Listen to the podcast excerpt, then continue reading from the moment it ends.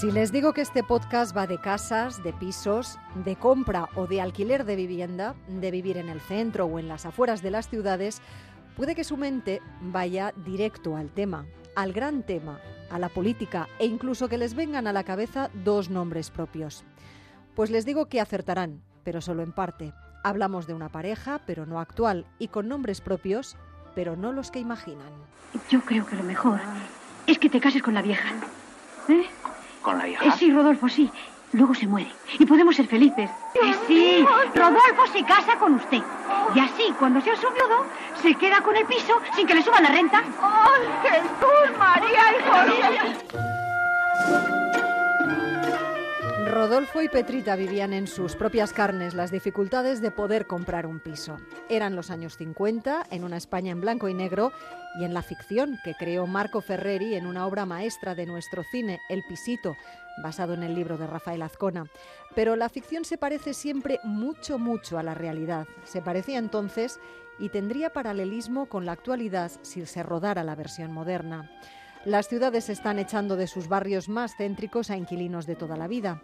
Subidas estratosféricas en los precios de los alquileres han provocado una peregrinación de centenares y miles de personas hacia barrios menos céntricos y, por tanto, menos atractivos para el turismo. Latitud Cero, Esther Turu. El diagnóstico es compartido, las cifras lo confirman. En España en el último año ha caído la demanda de vivienda de alquiler un 36%, pero por el contrario hay mucha oferta, se ponen muchos pisos en el mercado, pero lejos de bajar los precios se está consiguiendo todo lo contrario. Algo que para los expertos del sector, como Beatriz Toribio de Fotocasa, confirma que hay muchos factores que están distorsionando la realidad. Estamos viendo que cae la demanda, pero sigue repuntando muchos los, los precios, ¿no? O sea, yo creo que ahí vemos que hay otros agentes, eh, como es el alquiler turístico, eh, los fondos, etcétera, que lo que están haciendo, las OCIMIS y demás, que, que lo que están haciendo es que, bueno, pues eh, los inversores que compran vivienda para ponerla en alquiler, todos, todos otros estos agentes también mueven el mercado y es lo que está haciendo que también repunte, repunte el precio del alquiler, pese a que vemos a que la demanda del particular pues está frenando, ¿no?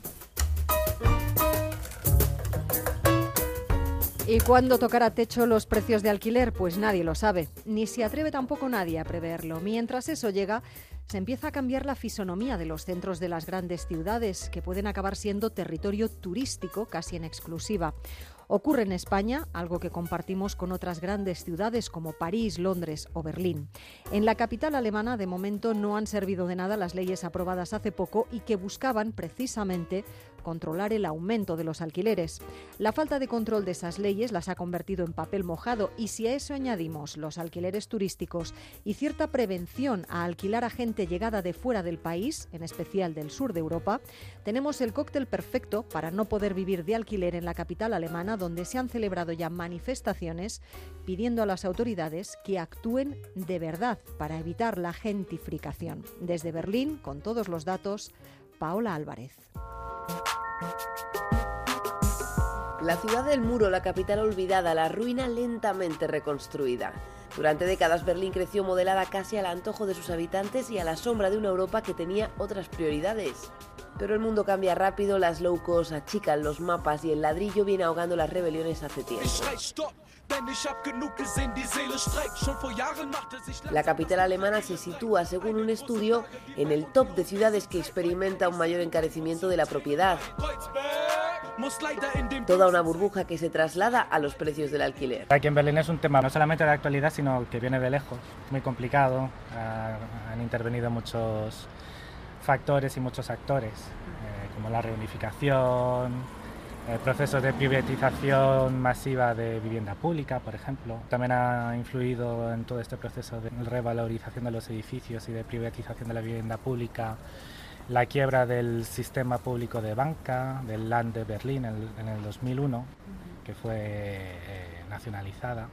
Fue una especie de banquia, pero a nivel de Berlín. Y bueno, luego también actores políticos que se han puesto de acuerdo en eh, facilitar eh, la subida de los alquileres y la venta incontrolada de la vivienda pública porque era una manera más sencilla en teoría de solucionar el problema de falta de vivienda en Berlín. Nos lo cuenta Darío, un joven español que lleva casi un lustro en Berlín y que actualmente escribe una tesis sobre procesos de gentrificación y exclusión habitacional en Berlín. El problema en la capital alemana crece, pero la resistencia también. Particularmente en Berlín hay siempre un movimiento de protesta y de reclamación de derechos más activo que en otras partes de Alemania. ¿no? Eso es lo que está obligando a que sectores políticos del Land de Berlín se activen y empiecen a tomar medidas. ¿no? Es verdad que aquí en Berlín se está haciendo una legislación innovadora o muy puntera a nivel mundial, digamos, contra Airbnb o otra empresa similar a Airbnb que es alemana, se llama Wimdu. Y lo que están tratando es de impedir que los pisos puedan salir a alquiler de turistas indefinidamente, es decir, están tratando de limitarlo en el tiempo con dos meses al año. ¿no? lo que puedes alquilar a través de esas plataformas tu casa. ¿no? Lo que pasa es que al mismo tiempo Airbnb es simplemente una parte del problema y eh, las limitaciones de los alquileres eh, están recibiendo mucha crítica porque en verdad no están sirviendo. Yo personalmente pago un alquiler que está por encima del, del nivel legal.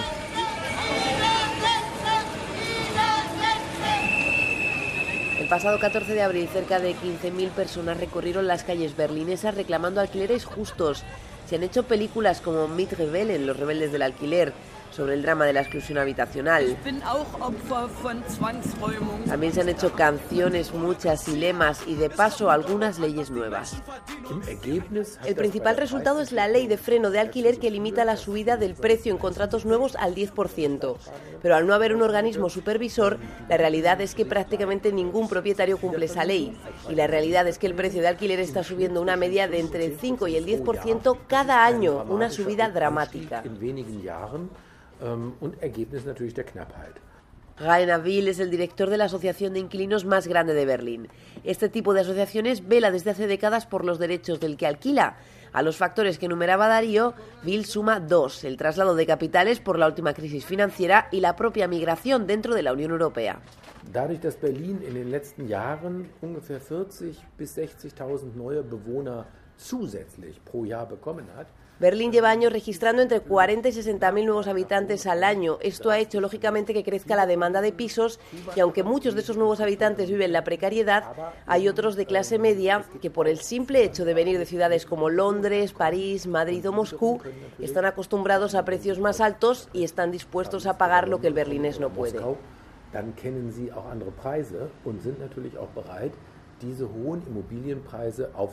Una realidad con consecuencias palpables, como ha podido descubrir Darío a través de su estudio y su colaboración con la llamada Oficina Precaria en Berlín, que asesora a españoles frente a conflictos del día a día. Hay prácticas estructurales de xenofobia y de racismo.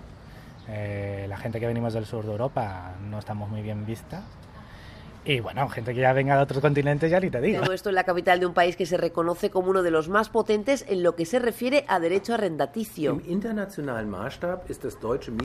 Si lo medimos a nivel internacional, el derecho alemán en este sentido es de los mejores junto al holandés y el de algunos países escandinavos.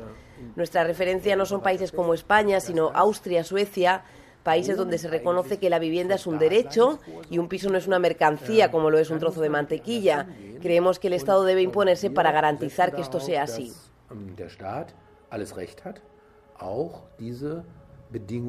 Digamos que todo viene de un problema más básico y anterior que es eh, en los 90 se empezó a cambiar la legislación que permitió que las casas pasaran de ser un bien de primera necesidad a una mercancía. La nueva gran coalición alemana se ha puesto entre sus deberes pendientes construir más vivienda social, mejorar la protección del inquilino y limitar la subida de alquileres.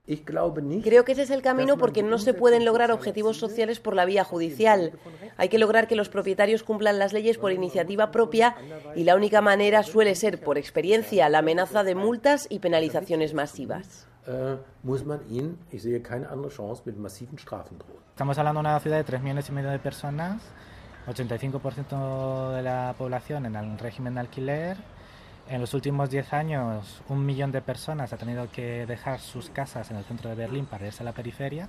O sea, es que estamos hablando de que hay muchísima gente afectada, de mucha gente que se está empezando a mover y a concienciar y, y a darse cuenta de que hay que tomar y hay que apostar fuerte y, y, habrá que ver, pero se están poniendo sobre la mesa medidas muy contundentes. Voces claras y altas en un Berlín que no se resigna a perder la lucha contra la gentrificación. Latitud Cero, Esther Turu.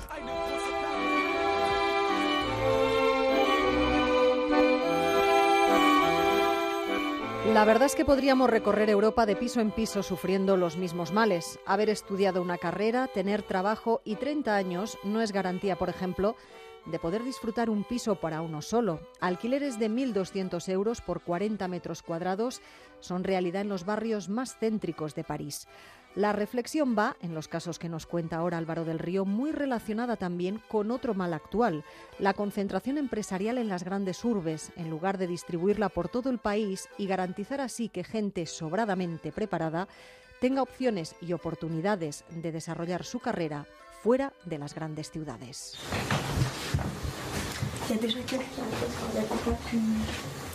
Donc le matin, c'est vrai que les toilettes partagées, c'est peut-être le moment où c'est un peu le plus embêtant puisque... Emily tiene 30 años, tiene estudios, trabaja en la función pública con un contrato temporal y lo peor por la mañana, dice, es tener que esperar para poder ir al baño, que es compartido y está en el pasillo porque ella vive en un bonito edificio señorial típicamente parisino, pero en una habitación de 9 metros cuadrados, que es el mínimo legal habitable, por la que paga casi 500 euros mensuales. Lo contaba recientemente en la televisión francesa. Eso sí, vive cerca de su oficina en un barrio céntrico de la capital gala. C'est complètement anormal à 30 ans, euh, sachant que voilà, je gagne 1800 euros par mois. Me parece completamente anormal que con mi edad, teniendo en cuenta que gano 1800 euros al mes, que tengo mis estudios, que empiezo a entrar en la clase media, no puedo alquilar un apartamento porque los precios en París son absolutamente desorbitados y de todos modos no tengo los medios, pero además los requisitos de los propietarios son una cosa de locos. Hasta dos avales y tres meses de fianza llegan a exigir desafiando la legalidad porque las sanciones son mínimas en una ciudad como París, donde es la ley del mercado la que manda con alquileres que rondan de media los 1.200 euros por 40 metros cuadrados y donde cada vez es más difícil poder alojarse.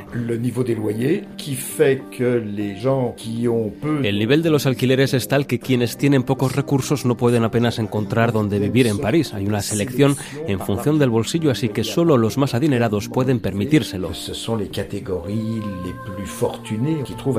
Michel Fréchet es el presidente de la Confederación General de la Vivienda, asociación que defiende el derecho a una vivienda digna. Explica que las clases más modestas que viven en la capital lo hacen en pisos pequeños y con pocas comodidades y aunque el 20% del parque inmobiliario está reservado por ley a vivienda social, la espera es muy larga. La moyenne, ce serait la media sería de unos 10 años, sin contar además con que hay municipios ricos como Neuilly, pegado a París, que prefiere pagar multas antes que cumplir con la ley. París attire Euh, euh, El problema es la centralización francesa y la concentración en París de prácticamente toda la actividad económica que hace que los trabajadores más cualificados y con mayor poder adquisitivo se instalen en la capital, tirando hacia arriba los alquileres en una ciudad de pequeña superficie si no se cuenta la periferia. Es un problema casi insoluble mientras que el grueso de la economía esté aquí en París y que los poderes públicos no acepten que hay que descentralizar. Como el resto de grandes capitales, París, que en el ranking de alquileres más caros se encuentra por detrás de Londres, Moscú o Ginebra, también tiene que lidiar con nuevos desafíos como el alquiler turístico, al que ya se aplica una rigurosa normativa para evitar abusos aunque escasean los controles, y también con fenómenos sociales como la gentrificación que expulsa de la urbe a las clases más populares. On constate qu'il y un changement de population Constatamos que hay un tipo de población, el llamado burgués bohemio, con cierto poder adquisitivo, que llega, compra, se instala, después llegan otros, los precios suben, los alquileres también, los restaurantes a los que solía ir el cliente del barrio, que es la clase popular, son reemplazados por otros destinados a esa nueva clientela más acomodada, así que los barrios se transforman, sometidos al imperio del dinero, y es muy difícil ir en contra.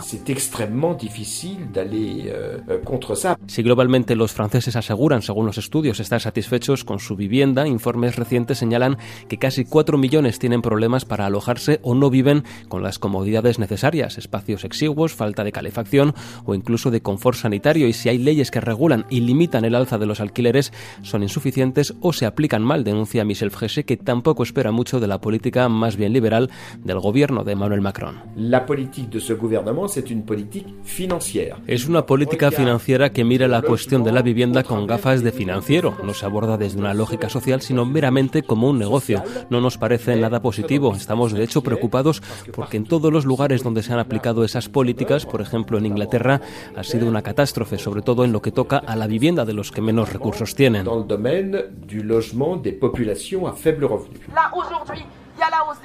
La suya, como otras muchas asociaciones que militan por el derecho de todos a una vivienda digna, interpelan con frecuencia a los poderes públicos, llevan a cabo periódicamente acciones y movilizaciones contra la subida de los alquileres o las expulsiones, pero reconoce que cuesta movilizar a una población que es la más vulnerable y que sufre la doble pena, no tener medios y por tanto más dificultades para poder alojarse. A partir del momento en que son una minoría y además casi siempre coincide que es la más empobrecida, que prefiere conservar lo poco y malo que tiene a no tener nada y arriesgarse, no es precisamente el tipo de población que de manera espontánea va a salir a protestar por un mejor alojamiento. Y pondré como ejemplo esta imagen. El día del funeral del cantante Johnny Halliday había un millón de personas en los campos elíseos y a menos de un kilómetro nosotros y otras asociaciones nos concentrábamos cerca del Louvre contra el recorte de las ayudas a la vivienda. Éramos menos de mil, así que un millón a un lado y menos de mil del otro es un buen resumen de la situación. Los franceses no bajan a la calle para manifestarse por la vivienda.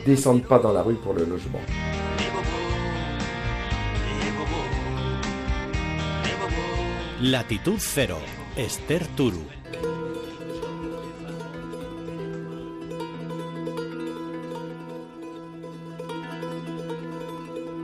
Consecuencias parecidas, aunque los motivos son bien distintos, los que nos llevan a México. Allí en la capital, una de las ciudades ya de por sí más sobrepobladas, el terremoto de hace un año ha venido a empeorar la situación. Edificios convertidos en escombros y otros todavía afectados por las consecuencias del temblor han reducido el mercado y han disparado los precios en una ciudad donde el alquiler ya empezaba a aumentar, pero tras el seísmo se ha disparado. Sobre el terreno y hablando con los afectados ha estado Pablo Sánchez Olmos.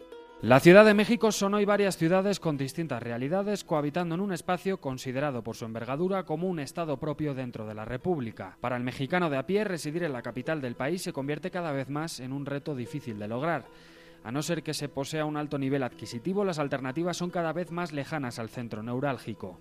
Estas zonas, seguras, ajardinadas y con asfalto nuevo, quedan reservadas cada vez más a extranjeros que sin quererlo modifican los precios y las realidades de los distintos barrios lo que se conoce como gentrificación llevado al extremo en la megalópolis azteca. Pero ¿qué ocurre cuando una ciudad así es golpeada por un desastre natural? Los terremotos de septiembre acabaron con la vida de más de 300 personas y derribaron solo en la capital 58 edificios. Flor Carrillo es la propietaria de uno de ellos y cuenta a Onda Cero en qué cambió la vida de los barrios afectados. Desde mi punto de vista han sucedido varios fenómenos. Lo primero que sucedió en septiembre pues fue un caos porque pues hubo un desalojo inmediato de personas de muchos edificios dañados. En el segundo bimestre, pues lo que empezó a suceder, pues es que realmente las personas que tenían para alquilar departamentos por la zona, que sus edificios ya habían pasado ciertas revisiones, o no se notaba ningún daño, eh, pues empezaron a elevar los alquileres. Así es, el terremoto cambió también la realidad del mercado inmobiliario. La tremenda demanda de los que se habían quedado sin casa se mezcló con una oferta que había perdido muchas propiedades. Los precios de los barrios afectados subieron hasta un 20% y los de los barrios colindantes hasta un 40% en solo dos meses. Esa fue la realidad que le tocó vivir a Tania Ladino, una joven española residente en la capital azteca. Yo vivía en la Condesa, que es uno de los barrios preferidos por los extranjeros, pero también es uno de los barrios que más afectado se vio por el terremoto. De hecho, el edificio donde yo vivía, eh, una de las plantas colapsó y desde ese mismo día no pude volver a,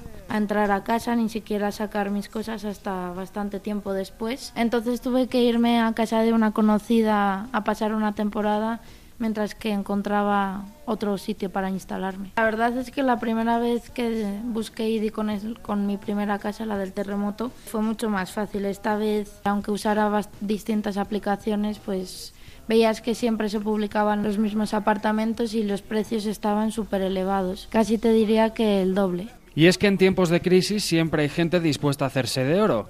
Flor, que lo perdió todo en aquel terremoto, empezando por su madre y por la propiedad familiar, tuvo que escuchar propuestas absurdas de compra de terreno por parte de los habituales buitres inmobiliarios. En realidad las ofertas empezaron muy rápido a aparecer, tal vez porque es un lugar muy muy muy bien ubicado en una zona muy bonita, pero pues los primeros ofrecimientos algunos fueron pues muy muy agresivos en el sentido de vende porque va a pasar esto, te van a quitar, te van a expropiar y después sí tuve muchísimas ofertas, más de 15 puedo decir, pero pues nosotros teníamos que tomarlo con, con más calma.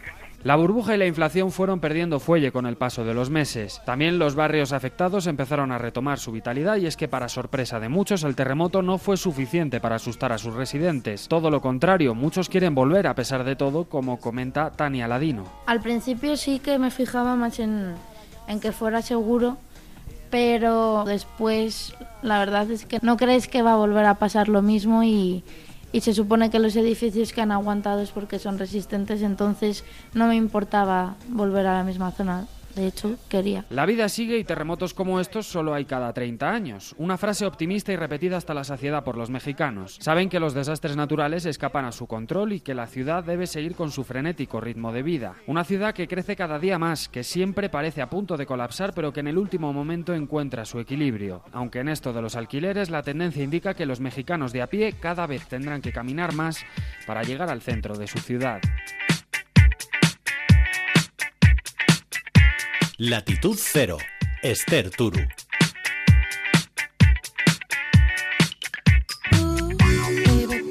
Los afectados ya lo escuchan, van levantando la voz, saben que para muchos de ellos será tarde, pero creen que hay que afrontar el tema.